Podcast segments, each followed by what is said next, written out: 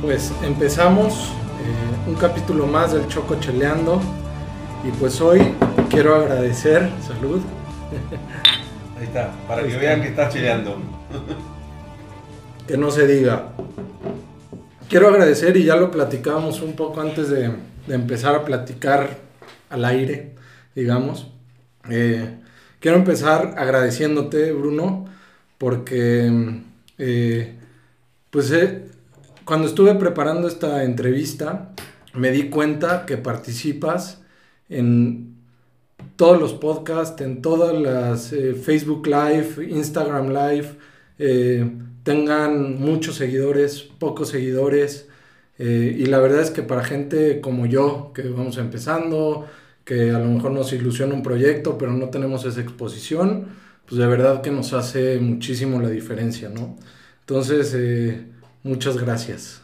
Con mucho gusto. este, y bueno.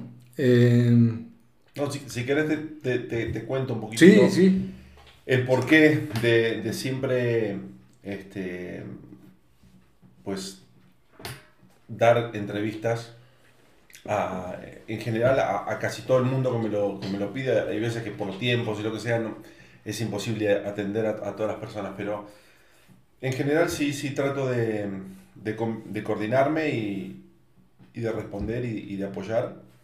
Creo que eh, en la vida, eh, a mí por lo, por lo menos me ha tocado ser ayudado por mucha gente y, y que me den oportunidades. Y, y, eso creo que en definitiva es, es algo que, que yo creo que tengo como obligación es todas esas oportunidades, todas esas ayudas, toda la gente que me ha apoyado o que ha este, hecho algo por mí,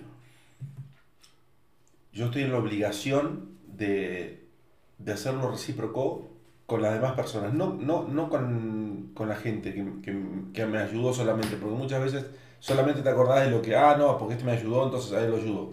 Claro. Y, la, y otra gente no, no la, no ayudas. Y yo creo que en definitiva es esto es recíproco. Como ellos en algún momento me ayudaron a mí sin saber quién era o, qui, o quién podía ser, yo tengo la misma obligación de, de, poder colaborar y apoyar a la persona que, que, que, que lo pueda hacer este, y, y realmente eh, tampoco me cuesta nada y, y me parece que si puedo colaborar en algo, pues siempre estaré presente. Oye, leí en Wikipedia, este, no sé si sepas, o no sé si sea real, pero lo que leí en, en Wikipedia, vaya fuente, ¿verdad? Es que Newells o su hinchada eh, agarra el mote de leprosos Ajá. porque van y este un a un partido de beneficencia o que lo aceptaron, no sé si se jugó o no porque no se jugó ese partido. Newells aceptó. Newells, eh, hizo un partido amistoso con Central uh -huh. eh, a beneficio para, lo, para, para, para los leprosos, ¿no? Okay. Para la, la, la enfermedad, Ajá. para la gente que tenía lepra. Y Rosario Central no fue a jugar ese partido.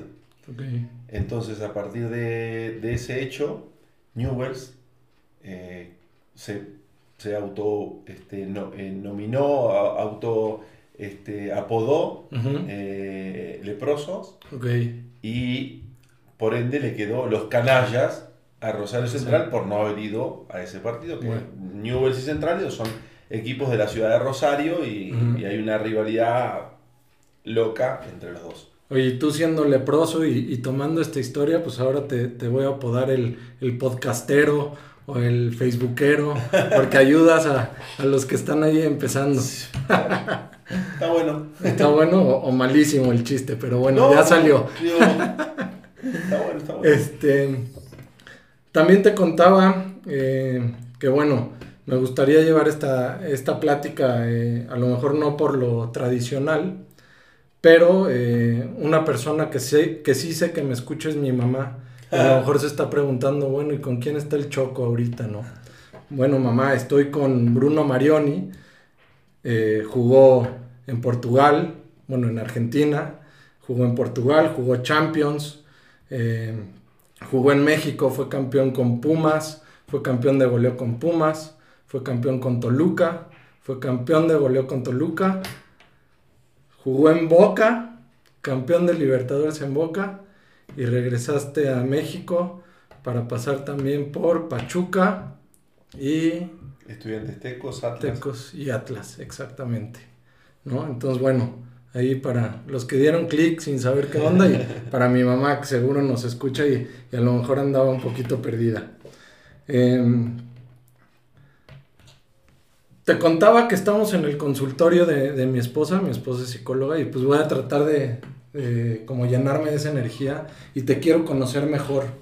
Y creo que el conocerte mejor me, me va a ayudar con que me respondas esta pregunta.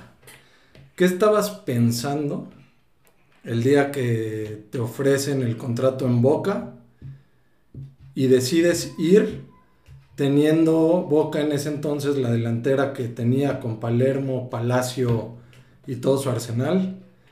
Y estando en México consolidado, ya habiendo sido campeón de goleo y sabiendo que en el equipo que te pararas, fuera cual fuera la decisión, ibas a jugar sí o sí. Em, siendo argentino, eh, para, cualquier jugador argentino jugar en River o en Boca, eh, realmente es, como que un, objetivo o una ilusión. Eh, yo salí de Newells y, ya de Newells me fui al exterior, después regresé a Estudiantes de La Plata, Independiente, que es un equipo grande, pero jugar en River Boca siempre es como que eh, un, sueño ahí que, que, anda en tu cabeza de cualquier futbolista digo, han, jugadores, han, jugado en Argentina jugadores como este eh, Rossi, eh, el italiano de la Roma, que su sueño era jugar en Boca. Decís, pero ¿cómo, ¿cómo Rossi puede tener un sueño de ir a jugar en Boca? Eh, realmente Boca o River son equipos que generan una pasión muy, muy, muy grande. Entonces cuando yo termino el primer semestre en Toluca, bueno, con esto te digo que ese, ese sueño estaba en mi cabeza. Eh, desde chiquito, ¿no? Eh, cuando... River o Boca, el que fuera, esos dos. Un, poquito más Boca, eh, porque en algún momento hablé con Maradona en un, partido amistoso que él, volvía a jugar al fútbol, que fue en el año 96, y no en el año 97, y él, él me dijo en ese momento si yo, le dije, le digo, Diego, le digo, llévame a Boca. Y, y, él me dijo, si le ganan el campeonato a River, yo te llevo a Boca. Y perdimos, salimos segundos en el torneo y River salió campeón. Eh, entonces este, no, no, tuve nunca que reclamarle a Maradona que, que, que falló a su palabra. Eh, pero bueno, yo, me quedé con Boca y, y, y porque la afición de Boca en general es una afición que este, es una locura, una locura de lo que se vive en la cancha. Entonces, este, yo venía con ese sueño en la cabeza de, algún día Boca o River, ¿no? Mm. Eh, en algún momento se presentó cuando estaba en España la posibilidad de ir a, River, preferí no ir eh, y, al final, bueno, termina mi, semestre en, Toluca, salimos, eh, perdemos la final contra Chivas salvo goleador del torneo, y me voy a Miami a, una entrega de premios de Fox Sports, eh, que siempre hacía, todos los años hacía una entrega de premios al mejor gol, a los mejores, eh, a los campeones, o sea, hacía entregas todos los años de los premios Fox Sports. Entonces me, me, un premio al mejor gol, este, al mejor al goleador del torneo mexicano, etc. Y y, en ese momento a mí se me cruza por la cabeza, porque me crucé con mucha gente argentina, eh, y se me cruza por la cabeza, digo, quiero ir a jugar a, River o a Boca, eh, y, si no me, voy a retirar. Okay. cosas pendejadas que a uno se le cruzan por la cabeza. Cuando no tiene muchas cosas para pensar, pues piensa pendejadas y a mí se me ocurrió eso. Y al otro día, al otro día me llama un, un representante y me dice, te hablo de parte de Mauricio Macri, el presidente de Boca, que luego fue presidente del país, y me dice, eh, porque está interesado en que vengas a jugar a Boca. Ok. Y yo digo, no, no, no, no, no, no. En la entrega de premios hablaste Sí, con sí, o alguien sea, de me- eso, Me marca por teléfono alguien de Argentina. pero ¿a alguien le expresaste tu deseo o no? Nadie. Ok, qué casualidad. Nadie. Ajá. Entonces, este, al otro día, este, me marca esta persona, le digo, pues, ¿conoces a mi representante? Sí, soy amigo. Márcale él Ok, y arréglelo como sea. ok, Entonces ya me llama mi representante y me dice, pues sí, te quieren, este, pero mira que no vas a jugar y vas a ganar la mitad de tu- del salario que, ¿qué traes? que estás ganando Toluca. Ajá, Piénsalo bien, que esto, que lo otro, le digo, no, no hay nada que pensar. ok. Arreglalo como sea, yo quiero ir a Boca. Era cumplir un sueño. Era cumplir un sueño. Muy caro, o sea, era un sueño muy caro, pero yo de- desde que falleció mi padre en el año 2000, eh, con, con 24 años míos, 53 años de él, empecé a, a- entender que la vida, eh, y, y de escuchar a gente, eh, empecé a entender que la vida pasa por eh, llevarse momentos vividos, Ok, por vivir, claro. en definitiva. Eh, entonces si- siempre escuché, digo, no te, vayas, no, no te vas a llevar un, un Rolex, no te vas a llevar la llave del carro, no te vas a llevar este, un departamento en Miami, no, o sea, cuando te mueres, pues no te llevas nada. O sea, solamente te llevas lo, lo vivido. Te llevas tu felicidad, te, lle- te llevas tus emociones, este, eso es lo único que te vayas a, llevar. Entonces, este, habiendo, habiendo tenido mi mejor parte de la carrera deportiva después de la muerte de mi padre, yo qué injusta que fue la vida con mi papá, que- que fue el creador este, de- de- del futbolista, este, fue el que me aconsejó, el que me acompañó, el que me apoyó, el que me este, regañó, el que me dio los mejores consejos, mi guía, y, y el tipo no pudo ver, no pudo ver nada. No, no, no, no pudo ver nada, por lo menos aquí. No sé si de, de otro lado está mirando, no está mirando, ojalá que sí, Seguro. y seguramente será así. Pero no lo pude compartir con él. Claro. Entonces este, dije, las cosas hay que hacerlas en vida y los gustos uno se los tiene que dar en vida. Ah, no, porque eh, el año que viene, esto es como cuando viste que te programas algo, pues sale Sí. todo lo contrario. Siempre cuando programas Claro. algo, sale, te sale todo lo Entonces digo, ¿sabes qué? Es ahora y lo tengo que cumplir. Sí. Tengo 32 años, es este, este es el momento. Vamos a hacer una carrera como futbolista que a lo mejor una lesión, algo. Nunca sabes qué pasa, nunca, Exacto. nunca. Entonces digo, va. Y bueno, ese, esa fue, y, y así es, es en general, así es mi vida. Este, trato de viajar, trato de disfrutar con mi familia, con mis hijos, con mis amigos. Este, eh, digamos, digamos que la, la vivo intensamente, de buena forma, este, sin, sin extralimitarme, pero, pero muy intensamente.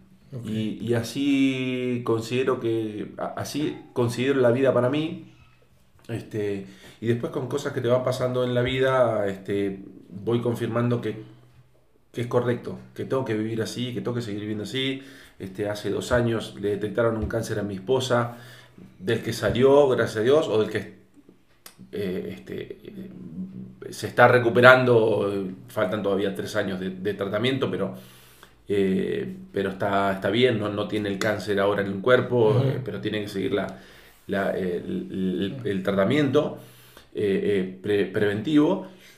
Y así con cada cosa de mi vida que me confirma que tengo que vivir así, que tengo que seguir viviendo así y que tengo que darle libertad a mis hijas y que tengo que hacer este, lo que pues lo que lo que esté en el momento para, Para poder hacer. hacer y que me haga sentir feliz. Sé no, que- no, no voy a hacer nada este que me genere este, Angustia o tristeza. no, no, no. O sea, digo, habrá cosas que me la generen, ¿no? Pero, Claro. pero, pero, pero si, de si depende de mí, Este, O sea, el primer paso lo vas a dar porque te da gusto, te genera Siempre. tranquilidad. bien. O sea que a toro pasado, digo, me, me imagino la respuesta, pero a toro pasado sacrificar esos minutos valió la pena. Minutos en el campo. La verdad, lo de los minutos fue lo de menos. Ok. Porque disfruté tanto. Yo hoy te diría. Si te digo lo que dejé de, de lado de ganar. este, pero dejé muchísimo dinero en el medio.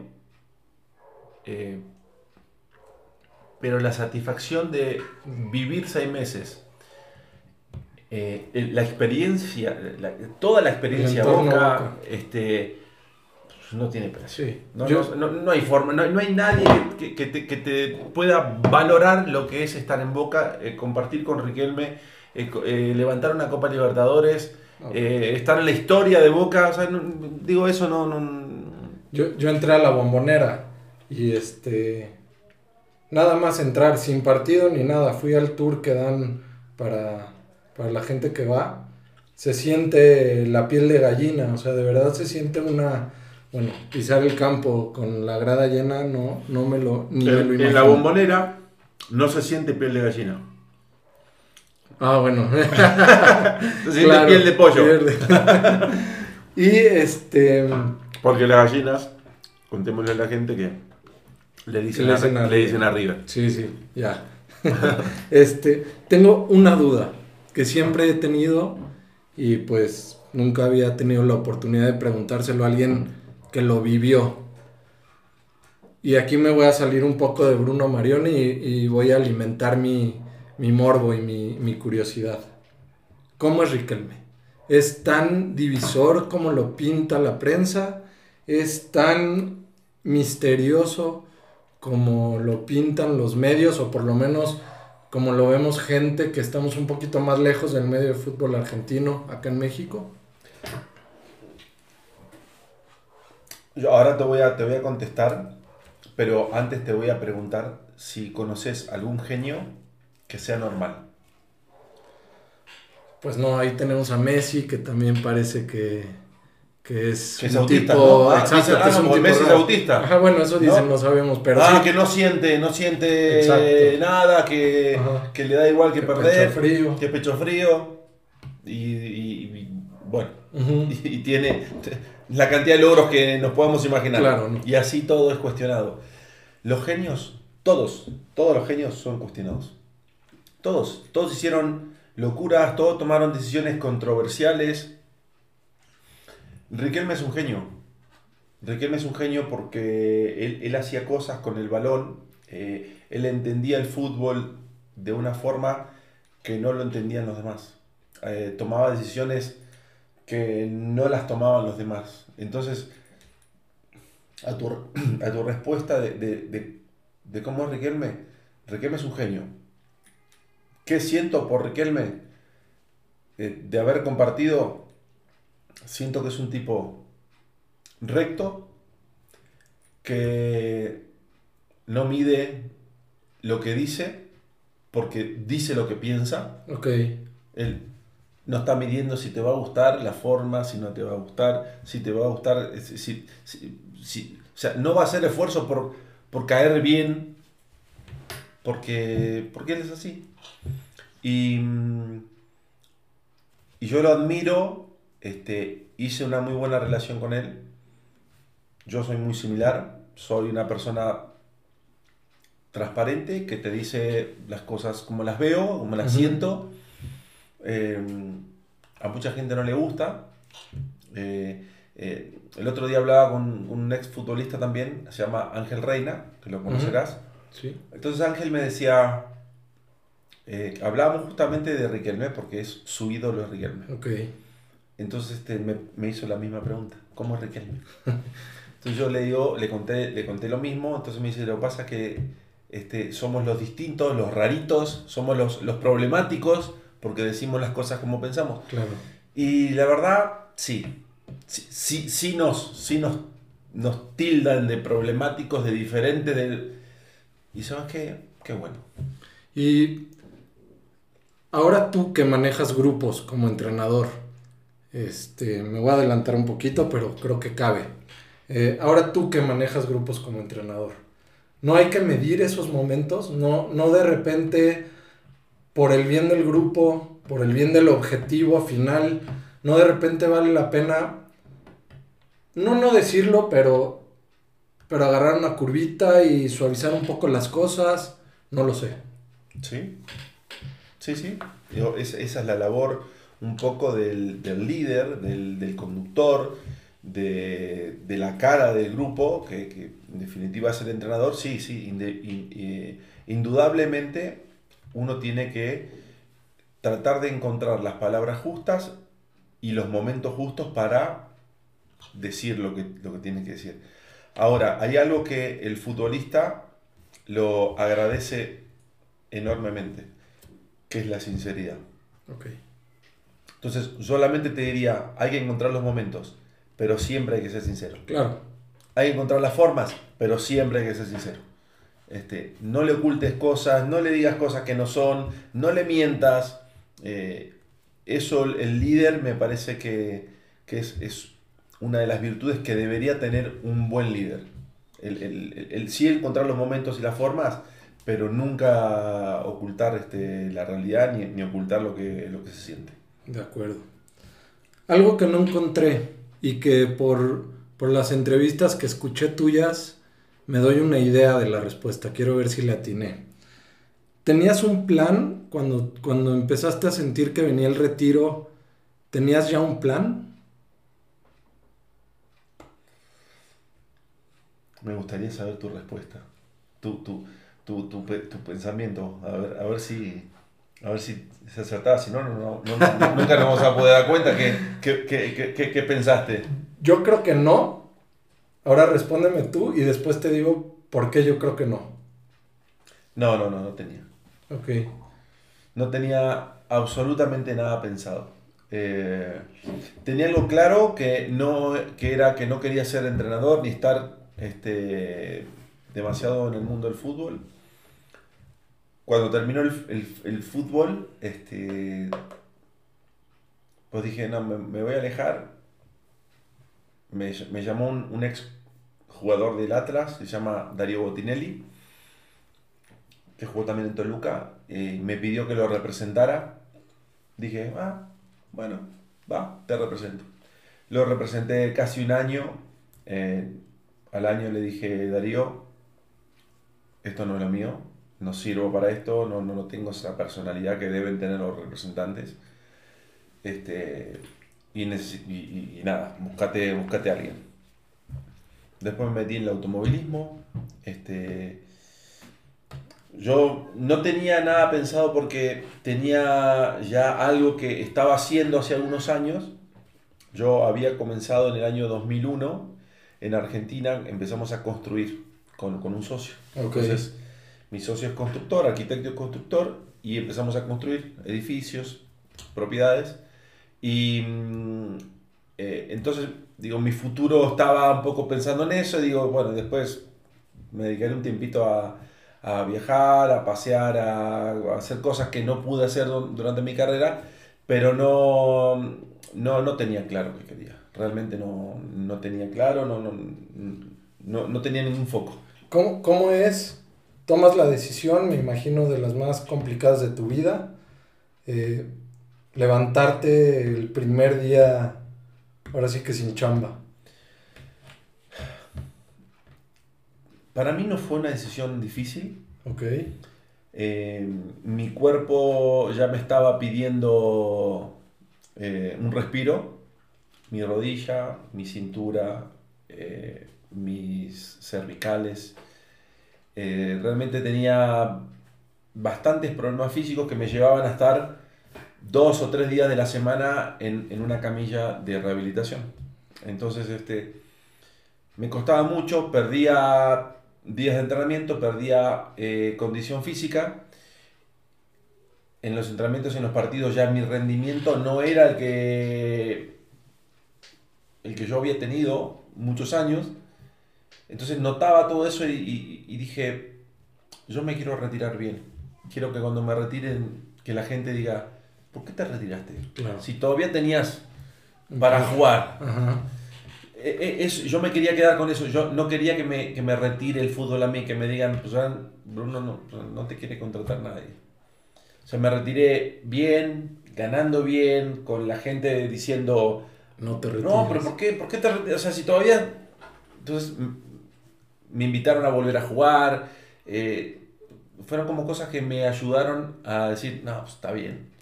Tomé una buena decisión. Ok. Con el tiempo te, te diría, qué pendejo, la verdad, tendría que haber jugado hasta que me echen.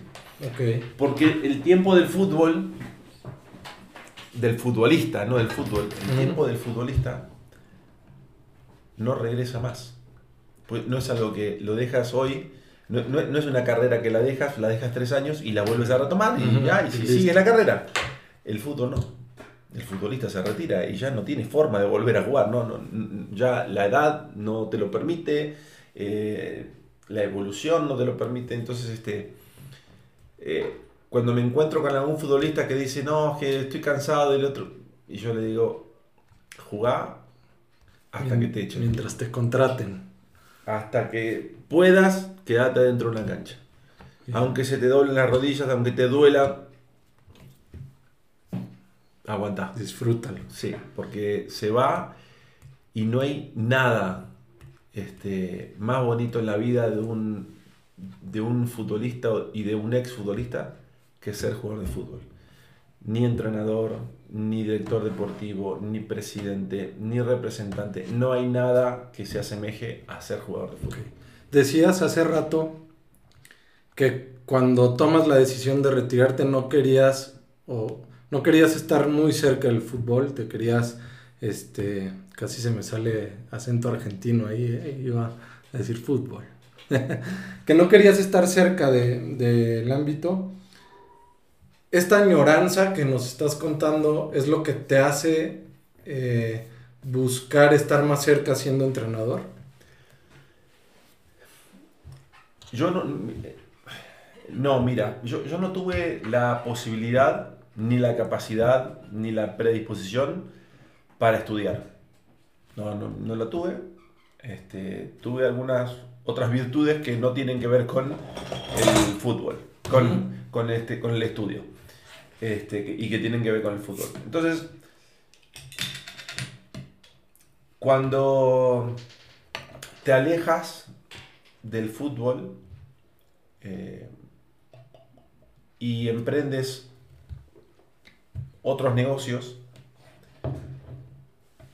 te das cuenta que el único, este, que lo único que realmente conoces en profundidad, que lo único que realmente puedes expresar y hablar con fundamento es sobre el fútbol. Yo en construcción, digo, podría decirte cosas que he escuchado. Pero no, digo, yo no he puesto un ladrillo arriba de otro, no he puesto el cemento, no he preparado, no he... O sea, te puedo contar, te puedo decir cuánto puede ser la rentabilidad si compras de este, en Family Sanfren o si compras este, en precio final, o sea, eso- te lo puedo decir porque lo he escuchado y lo he vivido y... Pero no mucho más de eso. Ok. Yo de fútbol te puedo hablar de lo que tú quieras, que, Claro. que- que hable, porque desde que nací estoy dentro del fútbol. Entonces, eh, después muchas veces uno se empieza a sentir útil en, pues en lo que sabe realmente. Y, mm, y a mí el fútbol este, me, me hizo dar cuenta de eso, que realmente lo, lo empe- empecé a extrañar, empecé... Y, y después, después pensé otra cosa, después dije, de afuera todo el mundo opina, de afuera todo el mundo se queja, de afuera todo el mundo sabe. Y yo estaba haciendo lo mismo, digo, pues de la única forma que yo tengo para cambiar lo que veo mal es estando adentro. Claro. Si yo estoy de afuera, este, tú dices, "Ah, pues todos los podcasts son malísimos, eh, o todos los que entrevistan eh, siempre hacen las mismas preguntas. Sí, por está. O sea, haz un, un podcast A ver qué tan fácil. y, este, y hazlo diferente. Y, a, y a ver, y a ver si sale bien diferente. Claro. ¿Me entiendes? Que es un poco lo que hiciste. Y, y- y es eso lo, lo- lo valorable. No si después este, lo escuchan o no lo escuchan millones de personas. No, hice algo, hice un producto diferente que la gente que lo ve lo valora. Este, y es eso, yo me metí de vuelta al fútbol porque sabía y de la única forma que tengo para hacer las cosas mejor de las que yo veo que las hacen es estando dentro. Si estoy afuera, pues, no tengo forma de hacerlo. Ok. Increíble. Dos preguntas técnicas, nada más. Y luego eh, ya pasamos a un poquito otras cosas. El haber sido figura en el fútbol, ¿te ayuda dentro de un vestidor? Indudablemente. Sí. El futbolista cuando se para frente al entrenador, tiene un escáner y hace... Lo que dice el entrenador es cuestionado al 100%. Si te lo dice una, una, una referencia, si te lo dice un, tipo que, que fue exitoso, que, que habla claro. Este, tiene un impacto muy diferente. Ok. Y como entrenador, ahora entiendes los momentos del juego diferente que cuando jugabas. O sea, sí, el estar afuera, las pulsaciones, no sé. Está muy cabrón. Eh, yo di- digo que me hubiera encantado entender el juego como futbolista. Yo creo que los futbolistas tienen eh, un conocimiento básico del juego, algunos un poco más, pero en general tienen virtudes como futbolistas. No entienden del juego que es diferente. Ah, no, porque este que, que- que juega, digo, sí, sí, juega, juega bien, tiene buenas condiciones. Toma siempre buenas decisiones. Cuando no tiene el balón, este, hace buenas coberturas, eh, ayuda a los compañeros porque los ubica mejor. ¿Tiene todo eso o, no lo tiene? Con el tiempo vas, vas evolucionando, pero cuando dejas el fútbol, y te pones a estudiar y te pones a, ver metodología y estilos de juego y parados tácticos y empiezas a entender muchas cosas que de futbolista no las entiendes. No, nunca he estado dentro de un vestidor profesional, lamentablemente, me hubiera encantado. Pero no hay este tipo, este tipo de, de entrenamientos que no sean dentro de la cancha, sino que el entrenador o, su equipo técnico se ponga a explicar este tipo de cosas. Hay. eh, el, el futbolista no es tan receptivo.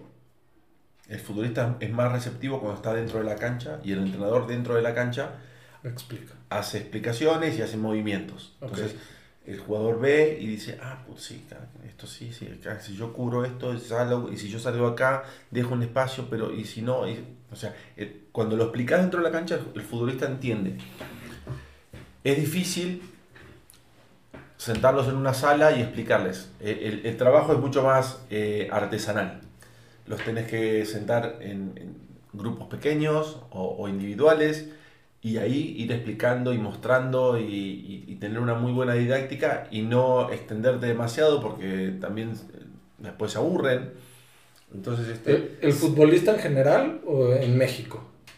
no, yo te diría que el futbolista en general. Como que les pica el culo en un asiento, ¿no? Sí, no se sienten, no se sienten cómodos. No. Porque, a ver, son futbolistas, este, la mayoría son súper eh, activos este, y, y están constantemente viendo qué hacer y qué no y que esto. Entonces, este, sentarlos muchas veces es muy difícil. Muy difícil. Está impresionante. Ahora a la parte... Yo soy un fanático de ir al estadio. Eh, me encanta ir a ver cualquier juego, conocer el estadio. Como jugador, ¿cuál fue eh, el mejor estadio en el que jugaste? Y te podría decir dos, dos estadios que a mí me impactaron. Eh, El primero es el Camp Nou. Ok. Eh, cuando entré al Camp Nou empecé a ver las tribunas y dijo, wow. Y, siempre tuve un, afecto este, por el Barcelona, por, los jugadores que pasaron ahí, porque me gustaba su fútbol. Entonces cuando entré, este, la primera vez, que fue con el Villarreal, y llegas a la cancha, entras y haces un reconocimiento y decís, wow. Increíble. ¿no? porque se te vienen mil cosas a la cabeza que veías en la tele. O sea, yo Ajá. veía ese estadio, lo veía en la tele y decía, wow, qué. Con las figuras que Nunca me imaginé estar ahí. Y, y ya cuando salís a la cancha vestido con el mismo uniforme que están eh, los jugadores del Barcelona y te enfrentás contra ellos decís, puta, wow. Este, y me tocó enfrentarme a Rivaldo, a Kluivert, este, A ese Barça que empezaba sí, a Puyol, crecer, ¿no? eh, Guardiola, Amor, un gran exjugador, eh, Mark Overmars, eh, uf, unos, unos cracks, eh, Petit, eh, y bueno, y, y eso, y bueno, y, y ganar en el Camp Nou, ni te digo, bueno, nos tocó ganar justo ese partido. Y otro estadio que me impactó muchísimo cuando entré y lo vi es el Azteca. Ok. Puta, entras y empezás a mirar para arriba y ves tribuna y tribuna y tribuna que decís, ¿cuánta gente entra acá? O sea, un millón de personas. Y todos y, puteándote.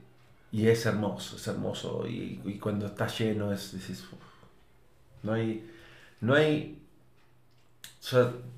no hay, no hay cosa más bonita que darte cuenta que toda esa gente te está mirando a ti.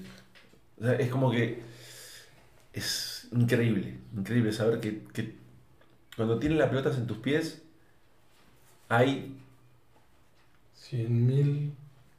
100 mil. 100.000 personas y, y 20 millones atrás de una pantalla mirando la decisión que vas a tomar. Y, y eso es, es increíble. Yo siempre decía, wow. Do- dos preguntas con el Azteca. Ese sentimiento que, que tuviste al entrar al Azteca y te impresionó, ¿lo alimenta un poco lo que hizo Maradona ahí? O- obviamente, pues sí, sin Bueno, saberlo. In- indudablemente, eh, el que eh, para nosotros el Mundial 86, Ujú. yo tenía 11 años, eh, claramente recuerdo de, de mirar el Mundial y, y sí lo tenía presente y, y sí sabes y, inevitablemente lo, lo relacionás todo y, y- empezás a pensar y a buscar en tu cabeza las imágenes para darte cuenta dónde, dónde hizo el gol Dónde y, dónde, o sea, empezás a, a pensar todo eso y, y eso, pero el, el Estadio Azteca es imponente ya de, Por sí de solo. por sí, sí. Ok. ¿Y como hincha, vas mucho al estadio o no? ¿Se te complica por... No, porque lamentablemente una de las de las eh, cosas que, que cambian en uno eh, es el fanatismo.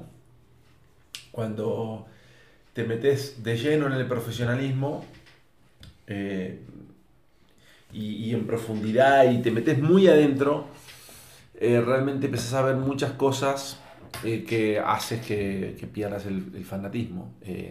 Yo hoy realmente soy aficionado de, de, de- desde que juego Newells, me hice aficionado a Newells. No te puedo decir que sea fanatismo porque realmente cuando eh, el equipo anda bien o el equipo anda mal, hay tantas cosas atrás y hay tantas cosas malas y feas atrás de, de cada uno de esos resultados que te hacen perder el fanatismo, O sea, el conocerlo de dentro te aleja un poco Sí. ese sentimiento. indudablemente. Ok. Eh, lo más loco que te, que te pasó por ser futbolista, no necesariamente dentro de la cancha o, o jugando, sino que por ser la figura que eres o el nombre que tienes, te haya pasado. Uf, ¿qué podrá ser? Yo creo que una de las... ¿Tantas hay? No, no, no, no, no, justamente pues no, no, no me acuerdo así de muchas cosas que... Pero sí hay algo que me- a mí me ha, este, me, me ha impactado mucho y, y que así te genera una cosa de decir, wow. Eh, que le pongan mi nombre a, a sus hijos. Ok. Tengo, o sea, conozco muchísima gente, pero muchísima gente, te hablo arriba de 20, 30 personas que me he cruzado Increíble. que me han dicho, mi hijo se llama Bruno por ti, mi perro se llama Bruno ti, mi perro se llama Marioni, mi hija se llama Marione, porque yo era fanático tuyo. Y, y lo más curioso es que las mujeres han decidido esos nombres. O sea, muchas, muchas mujeres fanáticas le han puesto nombre mío o, o- o similar por mí. Y digo, Te vuela la cabeza. qué loco. O sea, tanto, tanto fanatismo, o sea, sea tan, tanto te influí porque, o sea, vos para ponerle el nombre a tu hijo, este, de, de alguien, no sé, yo entiendo que lo tenés que haber amado, lo tenés que, o sea, te, te tiene que haber emocionado mucho para saber que toda tu vida, toda su vida Te lo va a estar relacionada a esa persona. Increíble, sí. Entonces, a mí, a mí realmente me pasa, porque uno está buscando el nombre de sus hijos, ¿no? Y le ponemos esto y le ponemos, no, no, no, porque esto, este, este, y lo pensás dos millones de veces, y estoy seguro que esa gente dijo, mi hijo se va a llamar así, o mi hija se va a llamar así, o sea, yo estoy seguro que no hubo discusión. Sí. Este, y, y- y digo, qué loco, ¿no? ¿Qué, qué es, qué es más loco? ¿Que un estadio como CEU coree tu nombre casi al unísono? ¿O que alguien le ponga el nombre a su hijo por ti? No, no. No emotivo, Digo, me- más loco. Que nunca te hubieras imaginado de chico. No, que le pongan el nombre, que le pongan el nombre. Este, yo creo que Claro, siempre sueñas con un Todos- estadio gritando tu to- todos de chiquitos tenemos esa, esa ilusión, ese sueño de que, uh, no, que me imagino todo el mundo. Hasta que te pasa y, y supera toda la, toda la realidad porque el, el- el sentimiento que te genera que la gente esté coreando tu nombre Qué impresionante. está muy cabrón. Bueno, estamos aquí sentados, creo yo, por una muy buena casualidad. Este, que nos dio el. Y por la botana. Y por la botana. ¿Eh? No te atienden así en, en ningún. No, la verdad que no, ¿eh? canal. De, de todos esos este, podcasts que ahora voy a poner condiciones, ¿eh? Para- para- Pusiste, pusiste la vara muy alta. Exacto, para que le digas a tus cuates y vengan aquí a la picada. Este. Nos conocimos de manera fortuita en un torneo de fútbol. Y ya terminando el torneo. Eh, voy, a, voy a contar la anécdota. Este. Ahorita Bruno nos contará más qué es el fútbol y cómo llega a ese deporte, pero bueno, el caso es que estábamos en un torneo en Puerto Vallarta. Eh, yo fui con unos amigos chilangos, yo vivo en Guadalajara. Eh, paso a despedirme, digo que, que tengo que agarrar carretera y Bruno se voltea y, y me pide aventón, algo que jamás en mi vida me, me hubiera imaginado.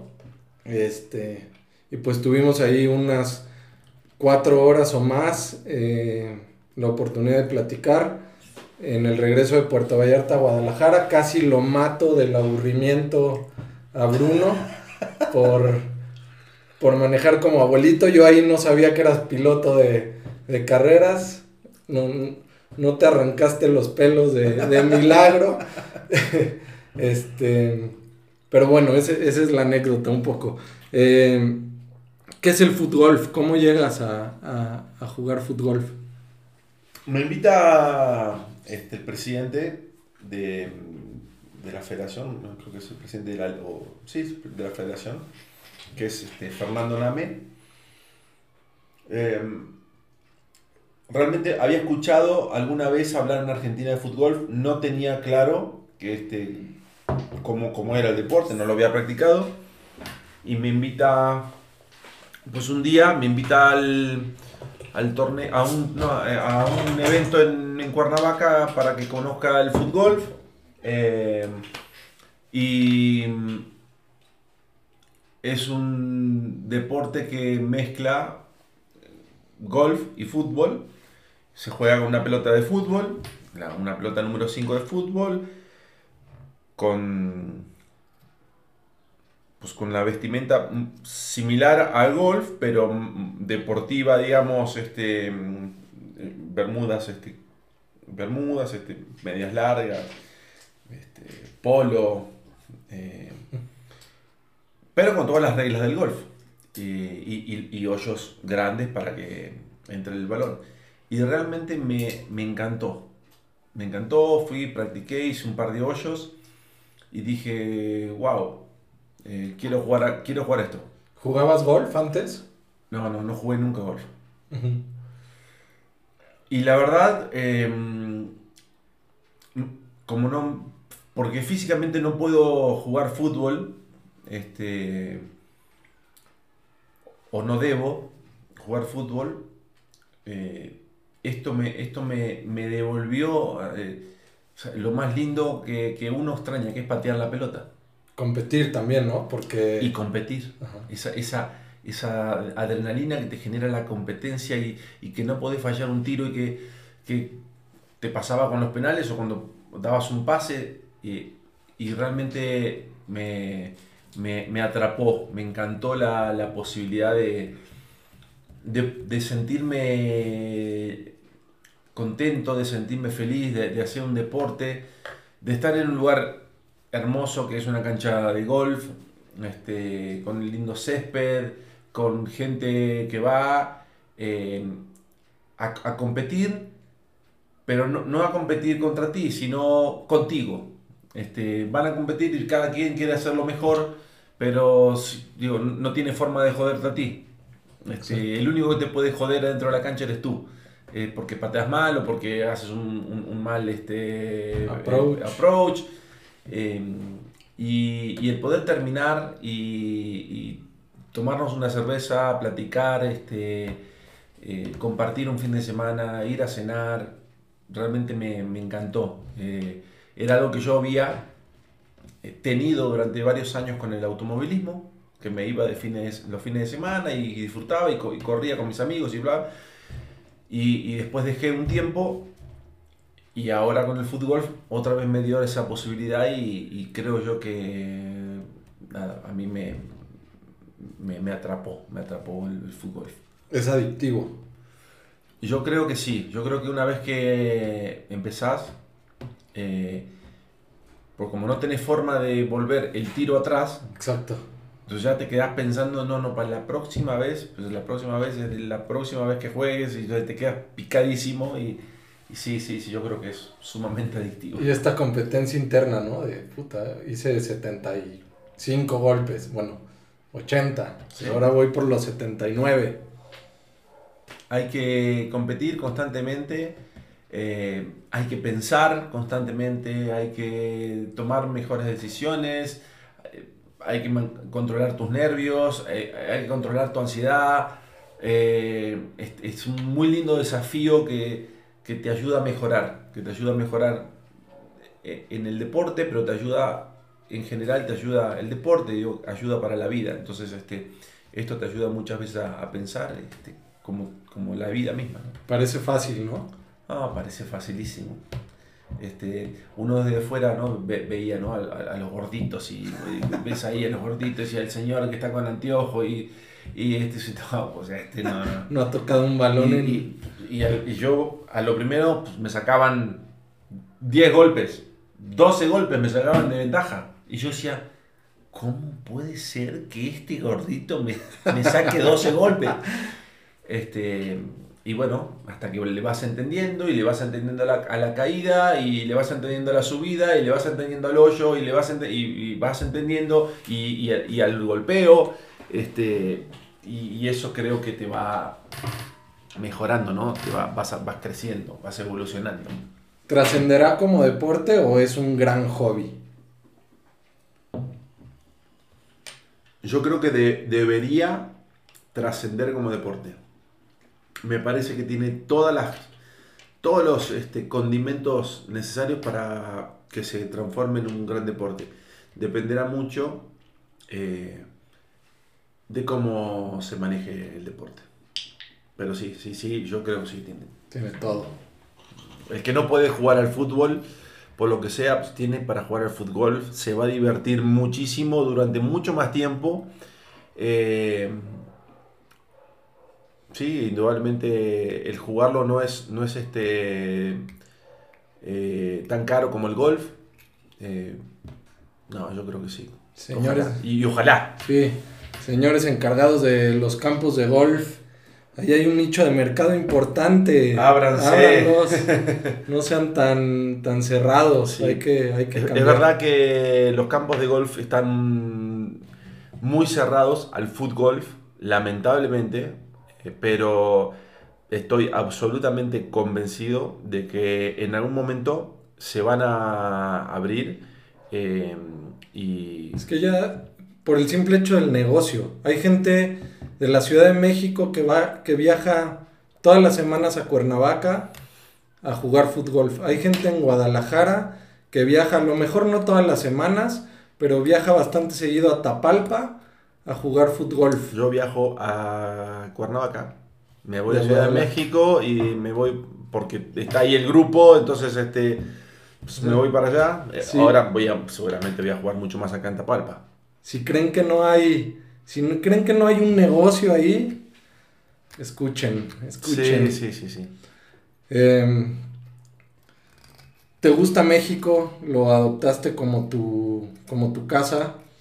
Eh, ¿Ya eres tapatío o no? ¿Te consideras tapatío? o- Pues mira, la verdad que mm, a veces este, cuando me dicen, ah, pues tú eres argentino, le digo, no, no. ¿Y tú de dónde eres? No, pues yo soy tapatío. Digo, bueno, y digo, tú eres tapatío porque naciste aquí. Yo soy más tapatío que tú, pues yo decidí vivir aquí. Eh, Sí. en, en broma, ¿no? Pero, pero sí, sí amo México, eh, amo Guadalajara eh, en general, Jalisco eh, es una tierra encantadora, el clima de esta ciudad es fantástico.